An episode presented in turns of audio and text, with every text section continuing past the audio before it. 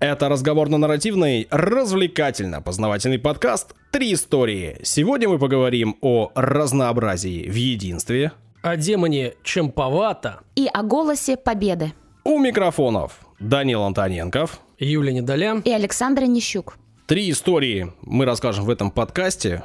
Три истории о разном, интересном, надеюсь.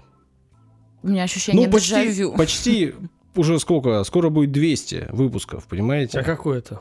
Ты же у нас ведешь. Ну, там 180 какой-то. Ну, так себе ведешь. Так себе веду? Да. Ну, 184 Можем пропустить 200 с такими подсчетами. Не можем. Там уже даже дата посчитана. Да ладно, у Сашки напоминания, таблицы, там все Все ходы И записаны. вообще-то абсолютно. мы на 200 что-то готовить должны. Ну, в смысле, вы должны готовить что-то. А Что, ты? танец, что ли? Не Да. знаю, песня? Именно. Я могу стишок рассказать. Вот.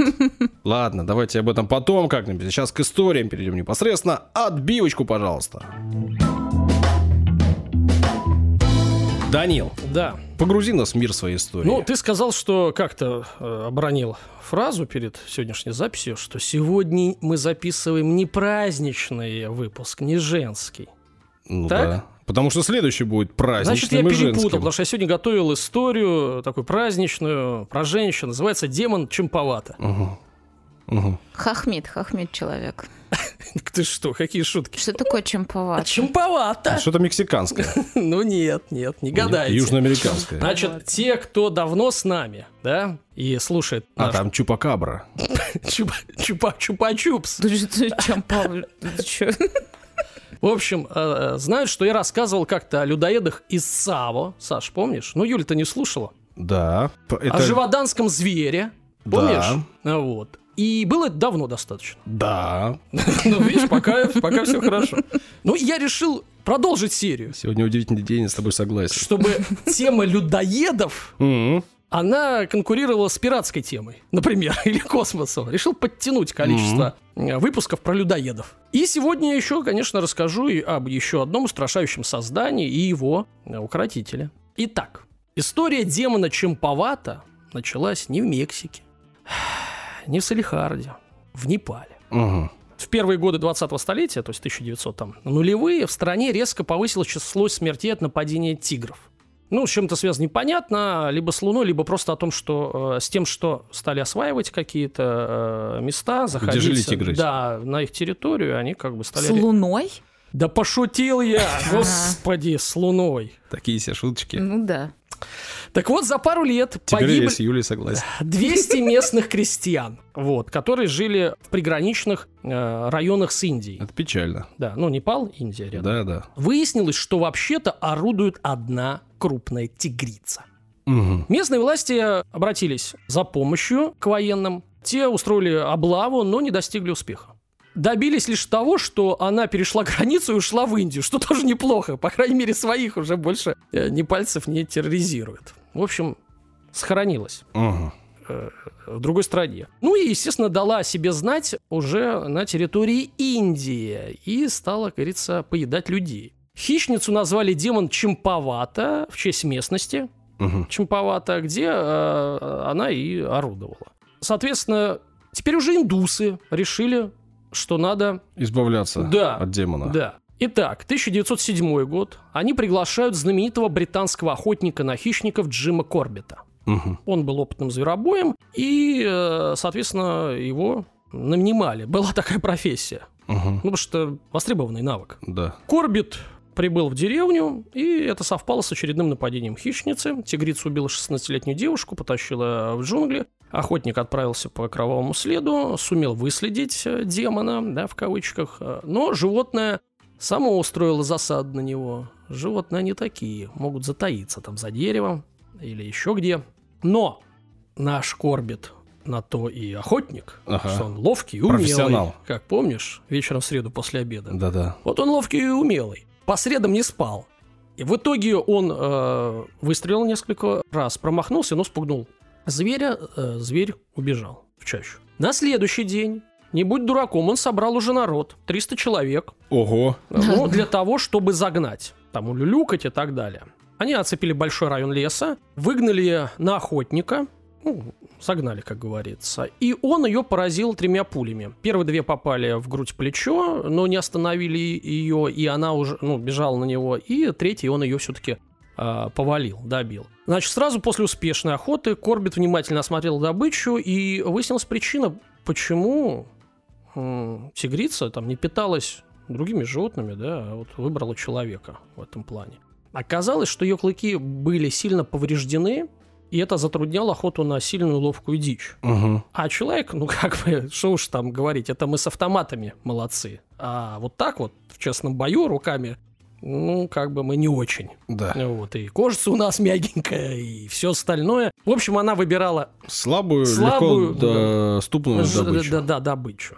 И говорят, говорят, ну, все подсчитано, ну, там считали, что всего на ее счету 436 убийств. Да ну, что-то перебор. Ну, это официальные данные. И людоедов много фиксировано э, на планете э, различными там соответственно, сообщественными. Но именно это количество убийств сделало э, ее абсолютным рекордсменом среди млекопитающих э, по числу э, человеческих жертв. Я сразу же Полез искать полез табличку. архив, да, смотреть, по крайней мере, о, о тех людоедах, о которых я рассказывал. Но я напомню, ну, из предыдущих историй. Вот эти людоеды в ЦАВу, Призрак и тьма. э, их было э, два льва. Ну, призрак и тьма. Да. Это, ну, во-первых, это конец э, 19 века, что тоже логично рядом, там за 10 лет. И 35 доказанных, 140 пропавших без вести. Мгм. То есть 35 нашли, условно, скелеты, а 140 просто пропало. Ну, местные говорили. Ну, там же, что-то помню, какие-то рабы, не рабы, вот это все, может, кто-то убежал из этих. Может быть. А, Живоданский зверь. Это Франция, а, вторая половина 18 Там какая-то вообще мутная история. Мол, мутная история, кого-то сначала убили, потом не того, потом убили вроде того, и э, волк не волк, похож на гиену или даже на пещерную гиену какой-то древний Ага. э, вид. В общем, такой странный был товарищ. У него всего 6 десятков. Ну, то есть там 60. Всего. А я имею в виду относительно все-таки вот ну этой... да, 430. Да, да, да. Ну, и я решил, что все-таки история достаточно короткая, тут рассказывать Весьма. нечего, но э, решил покопать о Джимми Корбите, как становятся охотниками. Кто такой был? Да, пару слов о, о нем. Полное имя Эдуард Джеймс Корбит, родился 25 июля 1875 года в ирландской семье, да, но в Индии, предгорьях Гималаев. Он был а, восьмым из 16 детей. Как вам такое? Это, конечно, поражает всегда. Вот количество детей раньше в семьях. Это просто... Я думаю, что он э, часто был предоставлен сам себе, мягко выражаясь. Я Это имею в виду без 16 взрослых. детей, это даже если рожать один раз в год, то ты 16 лет подряд рожаешь и ходишь беременная. А, можно двух сразу. Можно. Можно. Все равно. Это лайфхак. 14 там Можно даже. трех. Кто-то решит. Ты знаешь, если бы ты просто решал это в своей голове, ну окей. А, Значит, семья, как оказалось, в Индии ирландская семья, перебралась э, туда в 1862 году, когда отец уволился с военной службы и получил, э, ну это же колонии, да, Да. там Индия, все такое. Получил здесь место почтмейстера. Джим э, был с детства очарован природой, ну, живешь в Индии, да, вот, э, стал э, там следить за птицами, за э, зверьми, Натуралистом. да, да, да. То есть по неволе, да? Или наоборот, по своей воле. Отучился в местной школе колледжа э, для белых, как говорится, людей. В 18 лет стал работать э, на Бенгальской северо-западной железной дороге в Индии. В итоге э, дослужился до подрядчика пе- перегрузки грузов, но работа ему не очень нравилась. Ну, то есть он работал просто как бы вынужденно. Его всегда тянуло э, к природе, Мгм. к джунглям и, конечно же, охоте. И он решил заниматься этим профессионально, благо э, люди нанимали профессиональных охотников, чтобы вот как раз-таки э, помочь справиться с такими э, зверями. И э, за свою 30-летнюю карьеру охотника, то есть он 30 лет преследовал людоедов, он убил, внимание, 19 тигров и 14 леопардов. И они все были задокументированы как людоеды. То есть он не просто, ну, не ходил как в сафари охотиться, а только когда вызывали, говорили, вот э, там убивают 10 человек, 20, вот где- где-то 400. Надо, соответственно, помочь. Выслеживал, убивал, и убийства прекращались. То есть он все-таки такой санитар был. Мгм. Ну, говорят, что если животное пристрастилось к этому делу, Да, то типа ему уже не отвыкнуть. вкус, просто да, там да дело не в вкусе, а в том, что просто. Ну да, да. Это Человека добыть проще, не чем... за люб- зайцем гоняться, да. Да, да. Ну, И это животные говорит? это понимают, и все. Надо быстрее бегать нам. Ну, говорят, разленились. еще у нас мясо сладенькое. Может быть, они Пусть говорят, как говорит Малахов. да? А кто говорит, тигры? Мурлычат, да. Да, по-особенному. А, такая есть цифра. А вот эти 19 плюс 14, да, 19 тигров, Да. 14 леопардов. а, в сумме убили более 1200 человек. Все Ого. вместе, три, ну, вот эти 30, да, Понятно. получается, три э, животных. Среди трофеев Джима такие названия, ну, то есть известные. Панарский леопард убил 400. Тигрица. Да что за 400, 430? 436, вот они как бы больше всех, остальные уже там по мелочи. Ну, например, Таладешский людоед, Маханская тигрица, Такский людоед и людоед из Чоугара. М. Ну, то есть это известные, как говорится, рок-звезды от... э, Это, это знаешь, это да. эти великие животные, которые ты убиваешь, а потом приносишь э, мяснику и продаешь шкуру в Red Dead Redemption 2. Или как она называется? Не великие животные. Ну, ты понял. Я понял, да. Ладно. И на карте отмечаются лапками у него в голове. Подготовь игру, о, игру, историю про, про игру. Окей. Ладно. Ре- Ребята, реально, вы насыпаете, насыпаете. Вам сколько заплатили? Бесплатно хотя бы игру дали вам? Нет. Да что ты будешь делать? Зачем вы им бесплатно Так здесь рекламируете? могла бы быть ваша Да, реклама. да, вот так бы мы интеграции делали. Да, Ловко, непринужденно, абсолютно. но не делаем. И с удовольствием. Короче, он э, к Джиму возвращаемся, охотнику. Он предпочитал охотиться в одиночку, преследовал зверя пешком и часто брал э, на дело свою собаку Спаниель по кличке Робин. Что еще известно про Джима? Он принял участие в Первой мировой войне, возглавлял во Франции 70-е Кумаонский трудовой корпус. В 18 году, естественно, 20 века, получил звание майора. В 24-м ушел в отставку, вернулся в Индию после Первой мировой. В конце 20-х он купил себе первую кинокамеру и начал снимать фильмы о жизни тиграх. То есть уже такой э, Николай Николаевич уже пошел, да? Сыграл ключевую роль в создании первого национального парка в Кумаоне, э, ну, у себя на районе. И в дальнейшем уже э, этот парк назовут его именем, потому что он на районе был очень известным э, человеком. Когда началась Вторая мировая, э, Корбиту было уже 65, он не подлежал призыву, но предложил свои услуги правительству и был избран вице-президентом районного фонда помощи военнослужащим, которых э, демобилизовали. В феврале 44-го э, было присвоено звание ему подполковника, и он был назначен старшим инструктором по подготовке к боевым действиям в джунглях. Ну, то есть человек с- Ну, понимал, как да. это делать. Да, то есть в поле-то не очень, а вот как там прятаться и как их выслеживать. Вот до вьетнамской да, войны во Вьетнаме не дожил, а так бы, наверное, пригодился бы, конечно. В марте 44-го был отправлен в Бирму, чтобы изучать э, потенциальный театр военных действий. Война-то мировая была, напомню, да? А, там же занимался подготовкой бойцов. После войны, 47 год, он и его сестра Мэгги перебираются в Кению, в Африку. Мгм. Не знаю, с чем связано, но вот, видимо. Он продолжал писать книги, всего написано 6 книг, э, э, заниматься охраной природы. Ну и в итоге он скончался от сердечного приступа 19 апреля 1955 года в возрасте 79 лет и только дописав свою шестую последнюю книгу. Похоронен на кладбище э, там, в Кении. В 68 году в честь Корбита был назван один из сохранившихся подвидов тигра, индокитайский тигр, и он стал известен как тигр Корбита. В честь него назвали зверюгу. Прикольно. Вы хотел, чтобы в честь тебя кого-то назвали? Конечно. Рыбку Ле- какую-нибудь? Ленивцы. А, кстати, да. Что?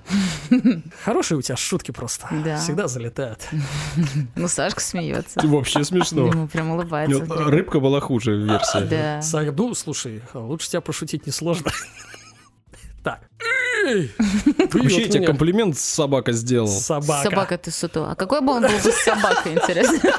Ну, не сутулой. Значит, первая книга Джима Корбита «Кумаонские людоеды» имела большой успех в Индии, э, Британии, США. И издание только в Америке. А как вы думаете, каким тиражом? Вот человек написал. 500 тысяч. Ну, нифига ты махнул, это реально большой тираж, ну, ты почти был прав, 250, это все равно очень много, 250 да. тысяч, ну, почти как писатель э, крутой, да. Переведена книга на 27 языков, Мгм. вот, а, что еще из таких фактов? А, 2002 год на основе э, книг был выпущен фильм «Индия. Королевство тигра». То есть это уже на наше тысячелетие. В 2005 году Свет увидел телевизионный фильм на основе книги Корбита «Леопард из Рудрапраяга». Мгм. Вот. Ну, вот такой человек был. То есть вам и про тигра рассказал, про тигрицу, Мгм. и про охотника. Мгм. Надеюсь, все остались довольны. Вообще. У меня все. А ты его ленивцем называешь. Смотри, какой продуктивный. Про ленивцев потом обязательно что-нибудь подготовим. Хорошо, спасибо.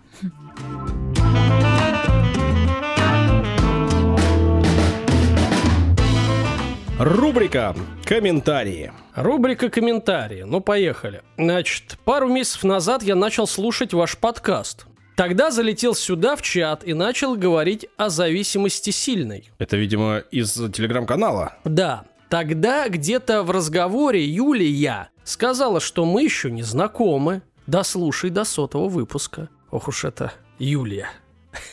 Привет ей передаешь? Да, я передаю ей привет. Тайну нагоняет. Это я передаю привет. Да слушай до сотого. Короче, И там появился я. Да. О, не завидуйте. Так вот, пишут нам слушатели, я все-таки добрался до знакомства с Юлей. К чему это я? Подкаст обрел новые краски. Какие интересно. Стало слушать его еще интереснее. У Саши теперь два человека, которые перебивают его и юморят. Юлия, у вас шикарное чувство юмора. Чего не могу сказать о Даниле. Прости, иногда правда не залетают шуточки. Да не только у вас. Залетают. Ладно, Спасибо вам за комментарии. Заходите в телеграм-канал, подписывайтесь и оставляйте комментарии. Кстати говоря, вот кто не знал, у телеграм-канала есть еще чат. То есть можно подписаться на телеграм-канал, а там можно подписаться на чат. И вот в чате активные беседы, разговоры о всяком и разном. да, не подкасте. Ну и об этом Недавно тоже, мы говорили о национальной турецкой еде. например. Ладно, а следующий комментарий. Исправила одну звезду на пять. Так называется, Саша. Тебе интересно послушать, почему человек поставил сначала одну звезду, а потом переправил на пять? Очень. Ну так вот. Здравствуйте. Пишет вам Анна из Америки. Да. Отписалась, разобидевшись. Да. Как вы помните. Мы помним, Саша? Да, мы даже комментарии читали. Я помню. Но новые ваши подкасты все равно всплывали в очереди, Саша. Твоих рук дело. Да, я все купил. Так что нечаянно слушать продолжила. Мгм. Должна признать, что в своем предыдущем комментарии была не права. Удачи вам, в кавычках, мистический подкаст и смайлики. Ну, вообще приятно, когда люди признают. Ошибки? Да нет, ну на самом деле бывает разное настроение. Тогда иногда заходит, иногда не заходит. Иногда думаешь, да что ты несешь? А потом эту же самую вещь слушаешь через какое-то время в другом настроении. Согласен. И тебе нормально. Ну, видишь, это же, э, ну, женщина, она эмоциональна. Да и мужчины тоже. Я себя женщиной не считаю, а так периодически со мной случается. Хорошо, идем дальше. Последний комментарий на сегодня. Называется «Прикольно», 5 звезд. Прикольно! Да, да, да, из Германии. Приколдесно. Нет, прикольно. Никаких приколдес. А молодежь сейчас именно так говорит. Так, классный подкаст. Слушаю перед сном. Иногда засыпаю во время подкаста. Настолько он классный, да? И получается, что только Данила послушали, и А перед... э, Ну хорошо, все правильно. А перед этим ржу над подколами. В общем и целом мне заходит. Прикольно и в общем и целом. Да, вот такой у нас сленг. Все на сегодня. Привет в Германию, привет э, всем тем, кто слушает наш подкаст. Э, Ваша ручка вам помашу в камеру, если в телеграм-канал заглянете, там увидите. Э, И увидите ошибки мои. Спасибо. Пишите, будем читать, будем наслаждаться вашими комментариями, будем рады. Хочется процитировать командира из фильма «Спасти рядового Арайна» Том Хэнкс играл. И там что-то там принесли ему то ли письмо, ли письмо, то ли еще что-то такое. Пишите спасибо, читайте спасибо и спасибо вам. Вот Спасибо. Юля, Да, я буду тебе рассказывать, потому что Даня сегодня очень плохо себя ведет. ты что, училку включила? Какой-то, да, ну, в общем. Только прошу вас, э, Юлия Геннадьевна, родителей не вызывайте в школу. Вызову В терновый куст не бросайте. к директору. он вел себя плохо за эфиром, чтобы вы просто понимали. Да, В эфире норм вредный какой-то сегодня, прям фу. Ладно, о голосе победы называется сегодня моя история. И Серьезная тема у тебя. А, серьезная. А что, я э, только хихоньки да хахоньки устраиваю все время? Даже серьезные темы могу Не, ну поднять. знаешь, просто бывают темы, вот я за них даже боюсь браться. Вот э, А Юля не боится. Да я вообще ничего не боюсь. Слушай, а что бояться-то? Ну, буду про человека рассказывать. А что, что тут страшного? Ладно, мы сейчас... Ты вот я- менее деликатная, чем Саша просто. я... расскажу историю. Более и- бесчувственная. Да? Да, ну и он так сказал. Он тебе намекнул просто. нет. Сашка тоже плохой сегодня. Bad. Boys, bad boys. What you gonna do? В общем, наверняка все слышали голос, который вещает э, «Внимание, говорит Москва». Мгм. Это э, голос э, Юрия Борисовича Левитана. Мгм. И сегодня я буду о нем говорить. Да-да. Что тут страшного, я вообще не понимаю. Э, хороший, замечательный был человек. Юрий Левитан родился 2 октября 1914 года во Владимире. Мгм. Его отец Борис э, Семенович был портным, шил мундиры, городским чиновником и служащим. А, Ну, а мать э, Мария Юльевна э, была домохозяйкой. Мгм. Юльевна, я правильно сказала? То, то, что я сказала, подумала, опять сказала, в общем, все верно. У мальчика с детства был громкий голос, из-за которого он даже получил прозвище «Труба». Я почему-то вспомнила тебя, Дань, ты как-то рассказывал, что эм, у тебя Да. был очень звонкий смех Да, в детстве, в тебя слышали на всю деревню. Как-то Ну, я такая была в середине история, мы да. сидели в, э, там у клуба, и я все время ржал, и меня бабушка все время слышала. Значит, говорит, о, он там, все нормально. Ну, Не кстати, в лесу. так это удобно. Ну, ну, не всем, наверное. Из-за отсутствия телефонов. Видимо, бабушке было удобно. Ну, своим точно было удобно. Ну, в общем, труба, да. С детства Юрий хотел стать артистом и мечтал свою жизнь связать с кинематографом. Во Владимире он получил направление на пробы в Московское театральное училище и, окончив школу, Левитан отправился в Москву. Но не прошел этап отбора приемной комиссии. И вот в нескольких источниках, Мгм. когда я готовила историю, прочитала, что его не взяли из-за роста, худобы и говора. Ну, худоба и говор, окей. Я такая думаю, из-за а роста. Да, а и худо, это и рост причем здесь вообще-то, ну, как бы разного роста. Я такая, окей, Мгм. гуглю. Рост 182. Я такая, «Хм, интересно вообще. Ну, то есть, короче, это какая-то странная информация, но она есть, и я решила ее зачитать, почему бы и Не, нет. ну, может иметься в виду сочетание роста и худобы. Знаешь, очень высокий, Да. очень худой. Ну, то, То- есть 182 В не очень высокий, дело, что но... это, это редкость. Ну, то есть, прям, типа, очень худой и высокий. Ну, хотя, ну, 182 это не прям очень высокий. Ну, 2 метра очень Я имею в виду, что соотношение. Ну, возможно. Ну, что-то, Вообще, знаешь, когда да. люди поступают на театральную, там же э, набор э, ведет какой-то специалист, который будет вести этот, э, Да. как это называется, Даня? Ну, Э, Ну, класс, да, курс, да, да, э, курс, да. мастерскую. Вот, у там. него- да. И он выбирает, кого хочет. Ну да. Тех, кому ему надо. такая, абсолютно. Да, да, да, так и есть. Ну и, в общем-то, не получилось у него связать жизнь с кинематографом. И по дороге с проб в свое училище он увидел объявление. Было объявление, что на всесоюзном радио открылся набор дикторов. М. И он такой, ну, почему бы и нет, в кино не получилось, может быть, тут получится. То есть, как бы без задней мысли, по факту. А в конкурсе много было желающих, э, среди которых э, было много профессиональных э, актеров в том числе. И в приемной комиссии был легендарный актер МХАТа Василий Качалов. Мгм. А, Именно он заметил Левитана, и его взяли. Саш, я вот вспомнил, когда мы с тобой на радио-то устраивались, мы э, в кинематограф не ходили. Мы сразу, да? Так мы трезво оценивали свои силы может, наоборот надо было? Ну ладно. и внешние данные. А что, было желание в кинематограф Не пойти? было. Мы Ну сразу, вот, мы- вот мы поэтому. хотели сразу на радио. И вас сразу же и взяли. Поэтому Видите, уже какие вы. сидим тут э, уже великовозрастные. Вообще-то, Ведущий, блин. вообще-то, меня на Ленфильме как-то звали на пробу и говорили, что давай-давай, и, в общем, тебе Кто роль в тебя сериале. звал-то? Ну, кто-то из продюсеров, кто меня увидел на А почему не пошел? Ну, там В сложились смысле увидел на Ленфильме? Я проходил практику с, с А, университетом, понял, ходил по коридорам, иду по коридору, Ходил, пока его не позвали. Э, там э, где-то Ты сюда. месяц вот, ходил. Иду по коридору э, с девчонками с группы, выходит э, женщина, говорит, молодые люди, а вы актеры? Мы говорим, нет. Она говорит, а вы не хотите попробовать? Мы говорим, да, особо Да, просто Она говорит, давай, да, давай, говорит, ища- ты нам искали. подходишь, мы ищем такой типаж. Можешь, можешь, приходи. Я там сходил, поболтал, что-то пообщался, они, в общем, как-то там даже все закрутилось, но потом не получилось поехать на съемки. Да что ты смеешься? Если тебя не смешно. позвали, не надо так активно завидовать сидеть. Ты радиоведущий, блин. Не-не, ну на самом деле я никогда не мечтал вот Да, э, конечно. в, в телек попасть или там в кино как-то вот. Наше сердце с радио. Да.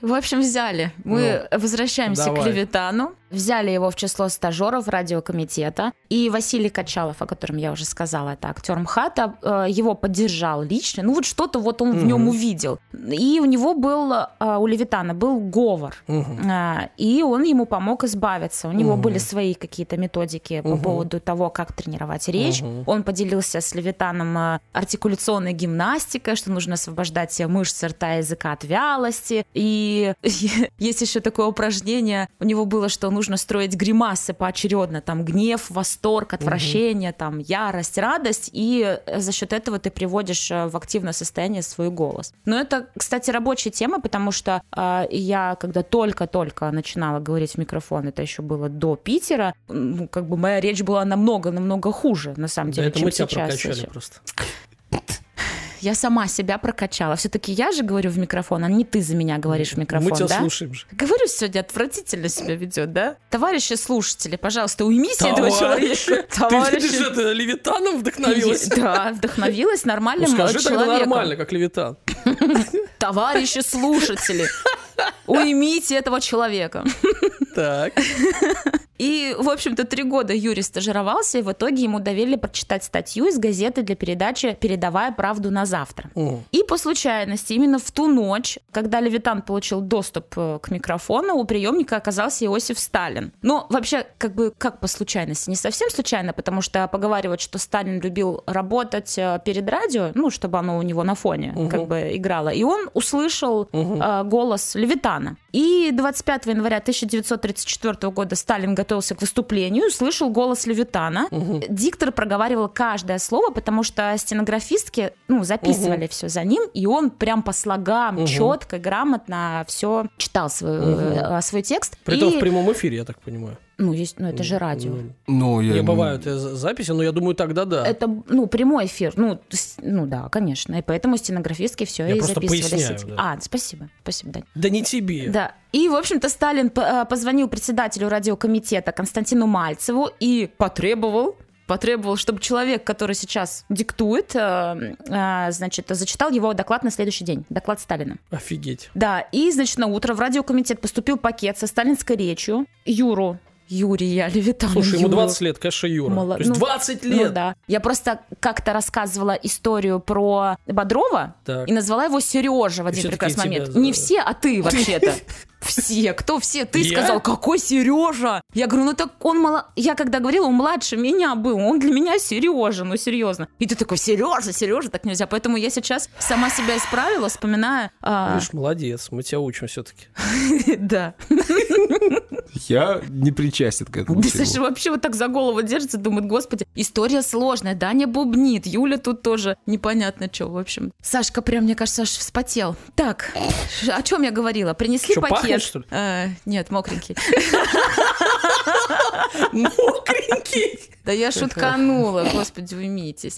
А, значит, что, Юру, Юру, Провели в студию, дали ему текст для подготовки, хотя, ну, времени-то вообще не было. Вот тебе текст, на тебе, ну, пять минут, э, давай, чувак, читай. И Левитан читал доклад пять часов без перерыва.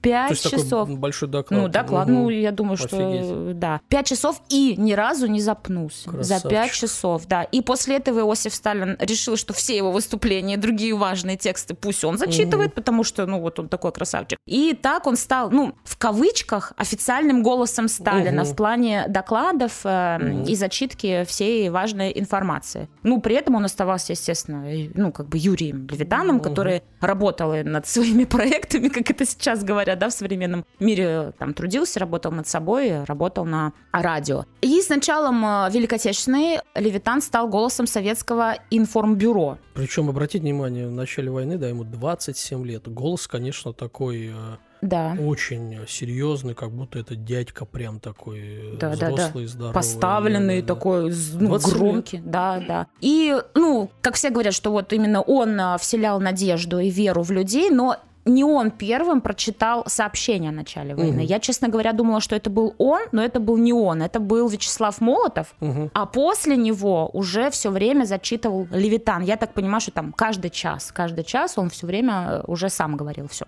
Осенью 1941 года войска подошли к Москве, и вести вещание столицы этому времени стало технически невозможно. Подмосковные радиовышки были хорошими ориентирами, поэтому их убрали угу. все. И Юрий Левитан и диктор Ольга Высоцкая она тоже диктор, кстати, и я слушала ее записи вчера, тоже такой прекраснейший чистый голос, женский, вообще мне прям очень понравилось. И они уехали в Свердловск чтобы вещать оттуда. И с марта 43-го все э, сводки начали выходить из Куйбышева. При этом они продолжали говорить, говорит Москва. Ну еще бы. Да, да, да, да, да, все верно. И За его голову, ну, скажем так, за мертвую голову Левитана угу. была обещана сумма в 150 тысяч марок, а за живого Левитана 250 тысяч марок. То есть он... Обещал Гитлер, да, да, да, да, он стал... Личным врагом. Личным да? врагом Гитлера, Гитлера да, да потому что... Тема. Да, да, да, потому что он настолько... Это, кстати, ты мне как-то сказал, я угу. поэтому вдохновилась э, этим угу. и решила сделать историю про Левитана. Сюда, да. пожалуйста. Да, спасибо.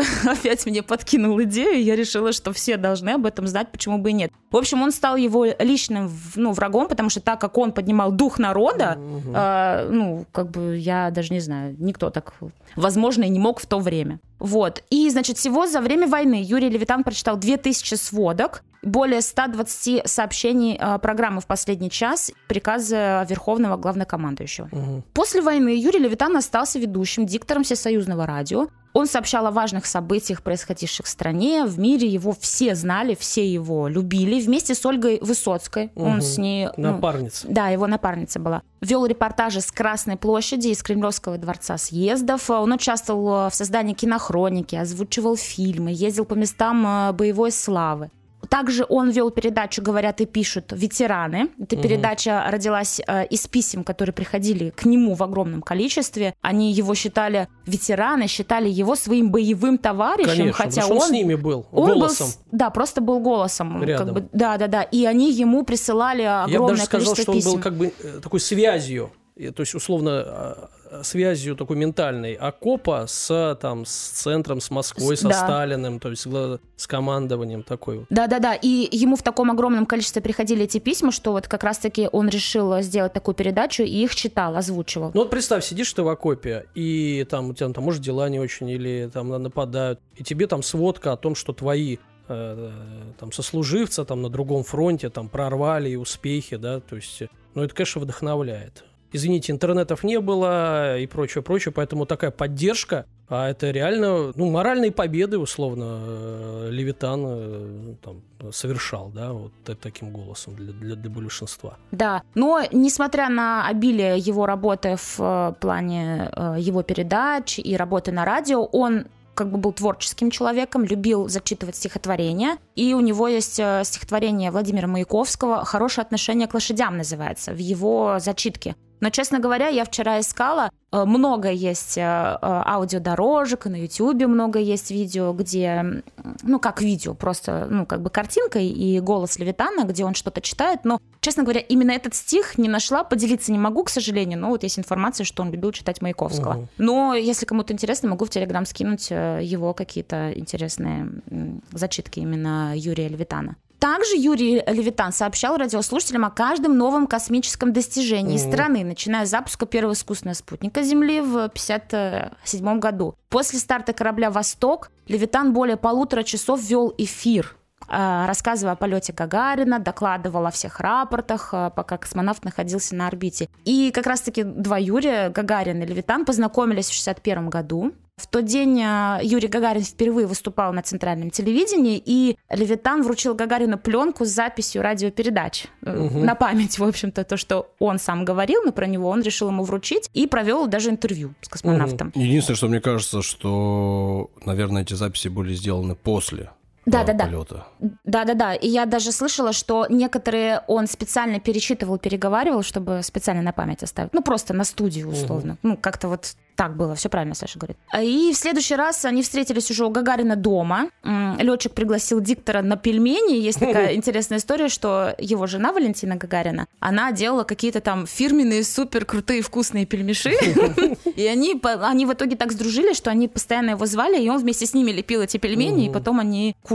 И даже когда они еще кого-то, кроме Левитана, приглашали в гости, они же два Юрия, и, значит, Гагарин сказал, значит, э, будет один Юрий первый, Юрий второй. И они друг друга называли так э, ну, до конца жизни, скажем так. 9 мая 65-го, 20-я годовщина Великой Победы, 18 50 по московскому времени вся страна услышала голос э, Левитана «Слушайте Москву, слушайте Москву», и этими словами началась первая в СССР минута молчания. Ну что ж, подходим к концу моей истории. Все, что я хотела рассказать, рассказала. Юрий Левитан скончался 4 августа 1983 года на 69-м году жизни от сердечного приступа. И он был на этот момент а, в Белгородской области во время встречи с ветеранами Курской битвы. Вот так Мгм. вот. И похоронен он в Москве на Новодевичьем кладбище. э, Десятый участок. Почему я так говорю? Э, Очень маленькая история от меня лично. Я, Так. когда раньше ездила часто с родителями, сейчас меня никуда не берут родители уже, я уже взрослая девочка. Меня родители все время возили на кладбище на разные. Ну, Ну, не просто на кладбище толково. какое-то местное, да. Ну вот, к примеру, то же самое Новодевичье.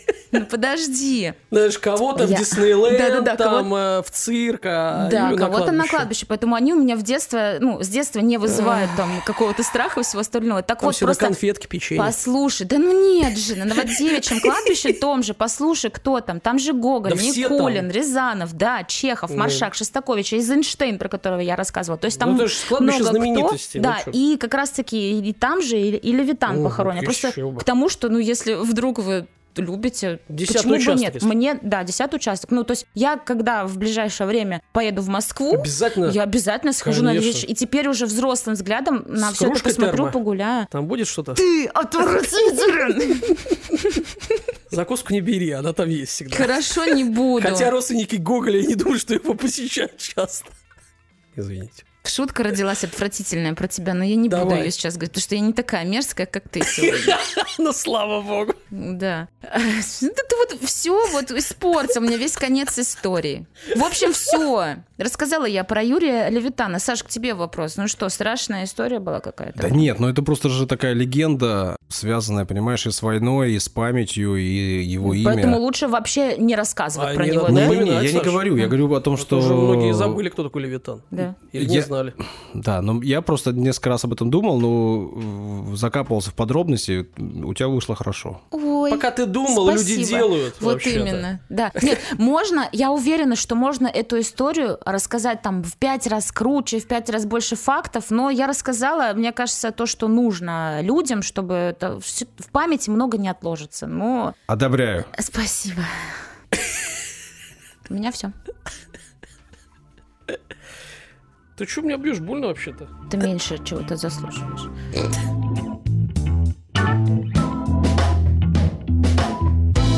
Рубрика «Прекрасная о прекрасном». Ну, сегодня действительно о прекрасном. Сегодня мы будем говорить о мужских чувствах. М, Да, мужские чувства, они прекрасны. да, вот Мгм. видишь. Сегодня у нас актер Константин Хабенский на связи. Знаете такого? Голливудский, да, актер. Да, да. Я люблю Хабенского. А вообще есть те, кто не любит Хабенского? Ну, он такой милаш. Он- Милаш. Он очень хороший человек, он очень добрый, много говорю. добрых дел Да, делает. да. всякие- Благотворительностью крутой, занимается. да. Ну, в общем, послушаем. Есть, А спорить с ним уже будет нельзя. Не, мо- мо- можно, Можно будет можно. Спорить. М- Можно будет Давай, нельзя. давай узнаем. Нельзя будет можно, Саш. Давай, давай. Итак, кому-то не хватает одной женщины, и он переключается на пятую-десятую. А другому не хватает жизни, чтобы любить одну единственную. Ты должен сказать, ну да, я согласен. Ну, сложно спорить с Константином. Мне, честно, зная просто, ну, как бы его жизнь, Да. зная, что у него произошло, это очень-очень грустно, да, правда. И, ну, он прав по-своему, конечно. Круто. Ты довольна? Довольно. А то все женская половина, мне кажется, вот мне почему-то кажется, недолюбливают мою рубрику. Почему? Ты иногда говоришь э, умные вещи. Ну, редко, но бывает, да. Раз, так, во-первых, пять раз. Я, вообще не говорю это, говорят люди, уважаемые, Саша, серьезно, Если как ты, ты их любишь. цитируешь, значит, ты с ними согласен. Нет, я просто подбираю. Кейт Мосс, уважаемый серьезный человек. Например. В общем, Хабенский прав, Хабенский крутой. Привет передадим ему. Да, здравствуйте. В последние годы, ну, по вполне понятным причинам, да, туристические путешествия внутри России набирают обороты. Да. Понятно, что сейчас это связано в том числе с тем, что выехать за границу становится сложнее. Ну, точнее, просто дороже, по большому счету. Да, Да и Нужно- сложнее. Ну, потому что нужно какими-то обходными путями добираться до тех мест, куда бы ты хотел попасть, плюс это, понятно, и дороже, и по времени, и ты думаешь уже такой, а ну, стоит ли оно того? При этом, на самом деле, тренд на путешествие по России был в последние годы уже, еще до событий всяческих. И это было связано и с тем, что туристы приезжали смотреть Россию, да, и там после Олимпиады, чемпионата, был поток большой, люди приезжали обратно в свои страны. Да, да, да. Туристов, не внутренние туристы. Китайцев было огромное количество, ну, всегда, да, до пандемии. Всегда. И становилось каждым годом больше, больше, да. больше. Они очень любили, причем там и столицу, и Санкт-Петербург, да, Мурманск. Ну, кстати, в, в Калининград тоже прям ездили за один год. Там, там мне кажется, гостиниц 50 построили, да, наверное, да, да, для да. приезжих. Но и тренд был все-таки на путешествие россиян по стране. Он тоже набирал обороты. У нас, ну, я думаю, что это связано, понятно, с развитием инфраструктуры. Ну, известна статистика, у нас в Питере там каждый год увеличивалось э, количество прибывших туристов. То есть да. отчитываются. Вот там да. новый рекорд, рекорд, рекорд. Вот да. Конкретно про наш город. При этом понятно, что все же часть людей, живущих в России, в принципе, такие всегда думали, да что, куда я поеду? Зачем мне куда-то ехать? Я Россию так прекрасно знаю. Чего я там не видел? Да, так думают люди? Мне кажется, что... Я так не думаю, хотя я немного где в России была. Сашка сегодня проказать, что ли, будет вещать? А? Приехал, отпускник.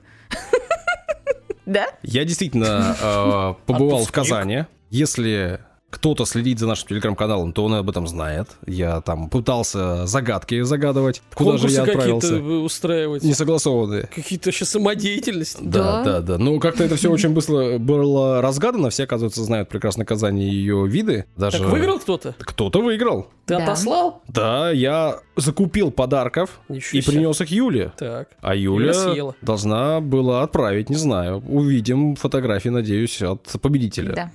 Да. Кристина, привет.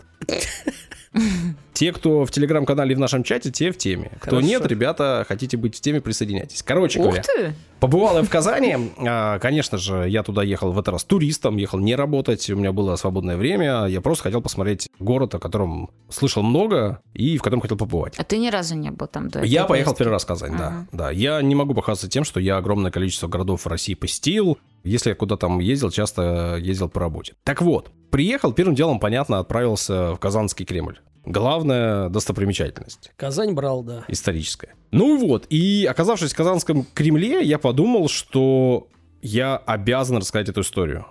Просто по-другому быть не может. Это была подводка, да. Почему? Я так подумал. Почему? И почему я назвал историю «Разнообразие в единстве»? Это вообще непонятно. У тебя всегда как-то странное название. Ну, вот представьте, значит, я в Казанском Кремле стою... В чем ты был одет? Чтобы представить, мне нужна полная картина. Белый фраг. Итак, Хорошо. представляй. Так. Я нахожусь э, в Казанском Кремле. Стою я возле башни Сююмбике, напротив северный корпус пушечного двора, возле губернаторский дворец, совсем неподалеку мечеть Кул-Шариф, возле Благовещенского собора, в считанных метрах буквально от захоронения татарских ханов, возле руин дворца Казанского ханства, и все это внутри Казанского Кремля, белокаменного.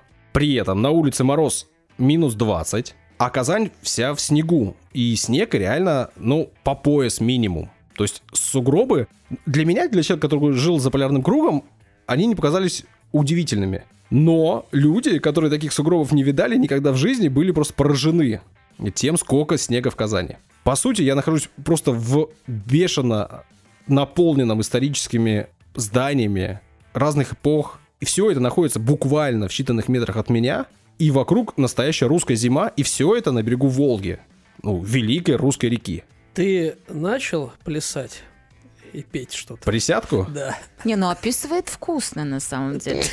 При этом...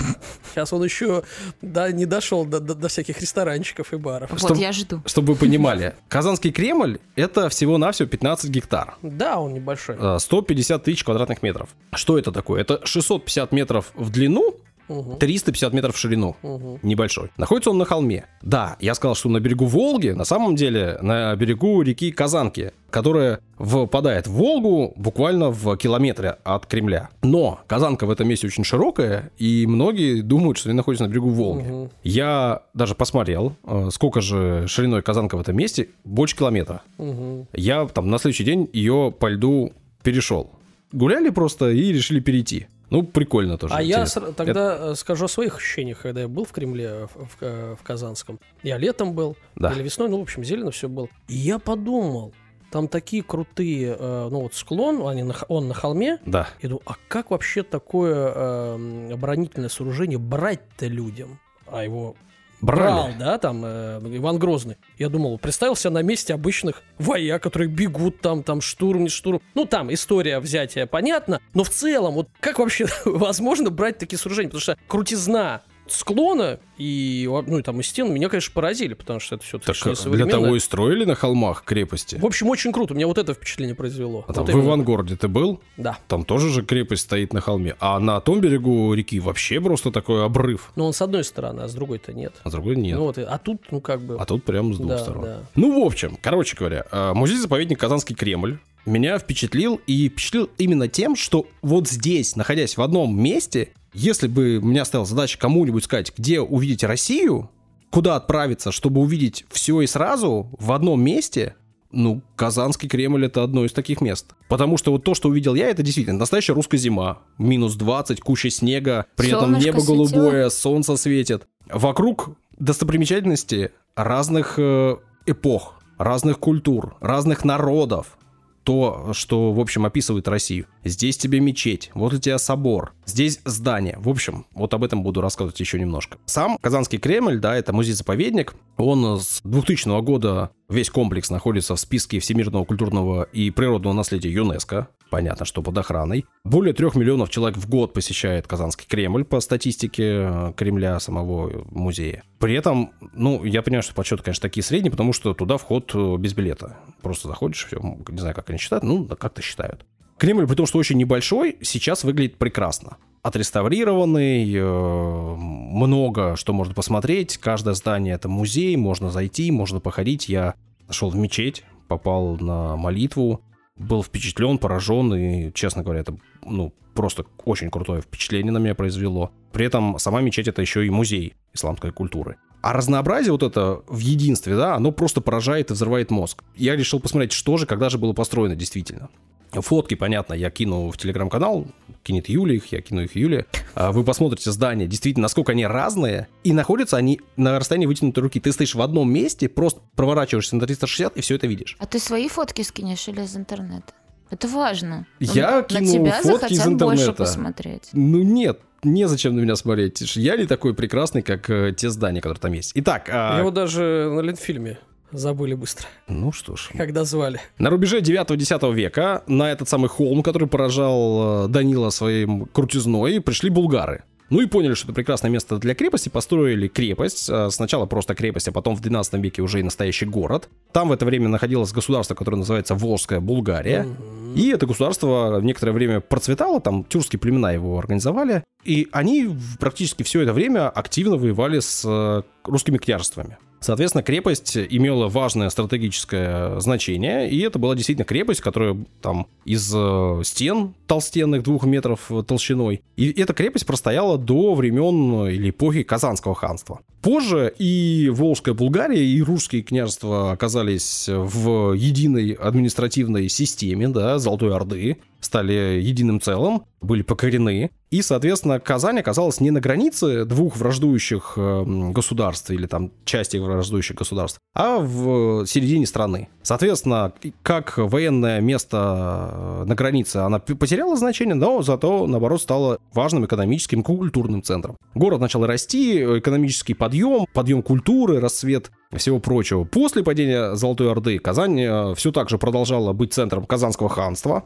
И это Казанское ханство просуществовало до 1552 года. И в этот период э, город продолжал расти, крепнуть и развиваться. В 1552 году, то, что сказал э, Даня, Кремль взял Иван Грозный, Там взял что-то Казань. осада какая-то была. Была долгая 100 лет, осада, да, да, да, да, и, конечно, из, Сколько? измором. Даже, Ну, ну, я гипербол. Короче, долго. Они Да, там измором да, брали. Да, потому что просто так ее взять было непросто. До конца 17 века Казань росла очень активно, и после того, как ее взял Иван Грозный, туда стали переселяться активно русские и в сам город, и в предместе Казани. В общем, Казань стала таким русским городом. При Иване Грозном э, начал строиться новый белокаменный Кремль. Построили 13 башен, ну и непосредственно стены белокаменного Кремля. Потом уже на территории был построен Благовещенский собор, а позже, в 17 веке, был построен пушечный двор.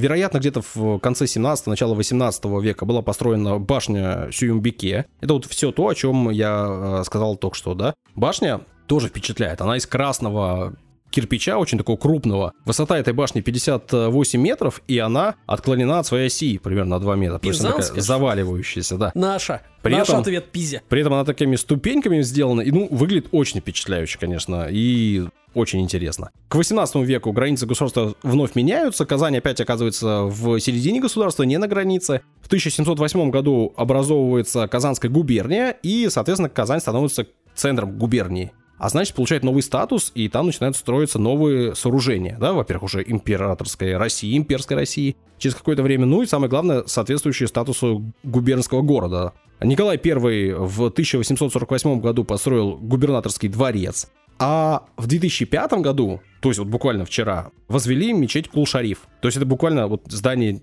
построенное Это на где днях. ты был? Все очень рядом.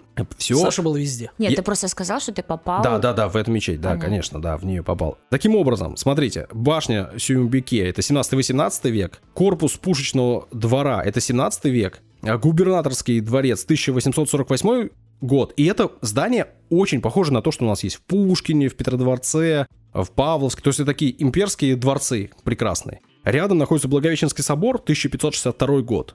Это архитектура такая древняя, массивная, и это собор такой вот самый что ни на есть э, древний. Тут же находится мечеть, которая построена вчера, но выглядит просто феноменально и, ну, очень впечатляет, и купол, и минареты, в общем, класс. И все это реально рядом. Тут же находится захоронение ханов, которые вот можно сходить посмотреть, они там лежат. И на них можно сверху посмотреть. Тут же находятся руины тех э, построек, которые были еще до русских тут. Это очень-очень крутое, впечатляющее место. И тем, кто не бывал, рекомендую. Тем, кто бывал, тем, кто там живет, э, ребята, ну, вам повезло. Кстати, про взятие Казани можно целую историю писать. Потому Отдельную. что, да, там и осады, и какие-то хитрые ходы, и прочее, прочее. Там про Потому что- каждое из этих зданий можно Да. писать отдельно и очень полно, потому что каждое из этих зданий имеет свою историю, большую и серьезную. И в каждом из этих зданий можно пойти и посмотреть. Там музеи, там куча информации. Короче, ребята, если не бывали в Казань, поезжайте, посмотрите. Думаю, будете впечатлены. И самое, да, важное, вот ты был летом, и в принципе, ну, обычно люди выбирают летнее время для путешествий по стране, по России. Ну, как бы. А тут я зимой приехал, минус 20, но я кайфанул. Прям кайфанул. Мне надо, значит, поехать туда весной либо осенью. И будет у нас три разных впечатления. Ну, я обманул, я вспомнил. Я был там на чемпионате э, России по плаванию. Это было э, в апреле все-таки. Ну, как-то зелено было. Солнечно, зелено. Ну, в общем, да. Значит, я летом, летом поеду. давай. Весна уже занята. Вообще Да. Казань это ведь еще и один из самых главных спортивных центров Ну да, страны, да. да. Сейчас там вообще вот прямо сейчас, когда мы записываем, там проходят вот эти какие-то первые digital, phygital игры. Кибер игры. Да, сочетают, которые в себе вроде Спорт. там и настоящий спорт, и цифровой спорт. И понятно, что когда я был в Казани, я был я вот за пару недель до этого, там вся Казань в афишах, люди уже приезжали работать туда, и волонтеры, и специалисты. Международные соревнования раньше. Так, а Огромное про количество. бадминтон же мы недавно Да. говорили. Там Тоже про Казань? Центр бадминтона Да. российского это Казань. Там же огромное количество, там тебе и хоккей, и футбол, и баскетбол, и волейбол, да, сильнейшая одна из команд волейбольных э, «Зенит» Казанский. Короче говоря, ну, что, огромный город, больше миллиона жителей. Метро есть. Метро, кстати, тоже построено Там одна недавно. ветка, да? А одна ветка прямая, по сути. А, Построена недавно, тоже там в 2005 году, что ли, ее открыли. Но тоже классное метро, тоже впечатляющее, такое красивое. Э, Ходят не очень часто вагоны, но в вагонах объявления делают на трех языках. Русском, татарском и английском. У нас в Питере, например, во время чемпионатов бывает такое, да, что говорят на русском и на английском, а так в Мгм. основном говорят на русском. Конечно. Хотя все продублировано на английском. А тут на трех языках. Ну и вообще, я, честно говоря, всегда думал, что в Татарстане ну, не, не так активно говорят по-татарски. А там прям активно говорят. Прям активно, на улицах люди общаются, в, везде объявления, вывески. Ну, круто, круто. Поедем в Казань. Ты про пивоварни ничего не сказал. Ты меня недостаточно заманил Он туда. оставил себе. Ладно, об этом расскажу я в следующий раз. Скучно. Согласен.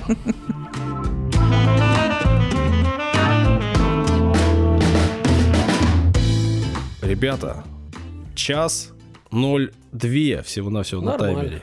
Первый выпуск за почти год, который будет меньше часа. Разве? Ну, так Ну, получается. сейчас мы доболтаем еще Подожди, пару минут, у меня конечно. концовка длинная. У меня стих целый. Ты давай скажи там, как нас благодарить, как глядишь, Да. да. сейчас и доберешься.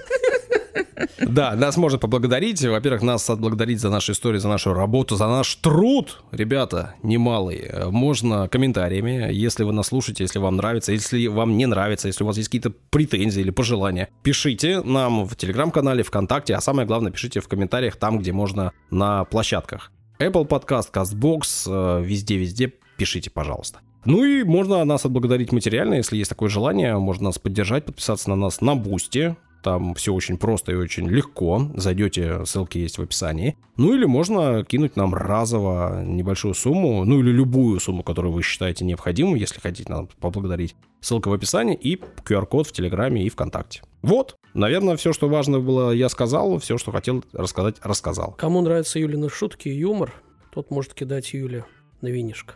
А без этого она не может? Ну, просто у вас комментарий был. Осуждаю, Данил, осуждаю. А я не осуждаю. Что ты осуждаешь-то? Алкоголизм осуждаю, юмор Нет, она их Поощряю. просто, не пьет, коллекционирует. Да, у меня Бутылки. дома бар есть свой. Пустые бутылки.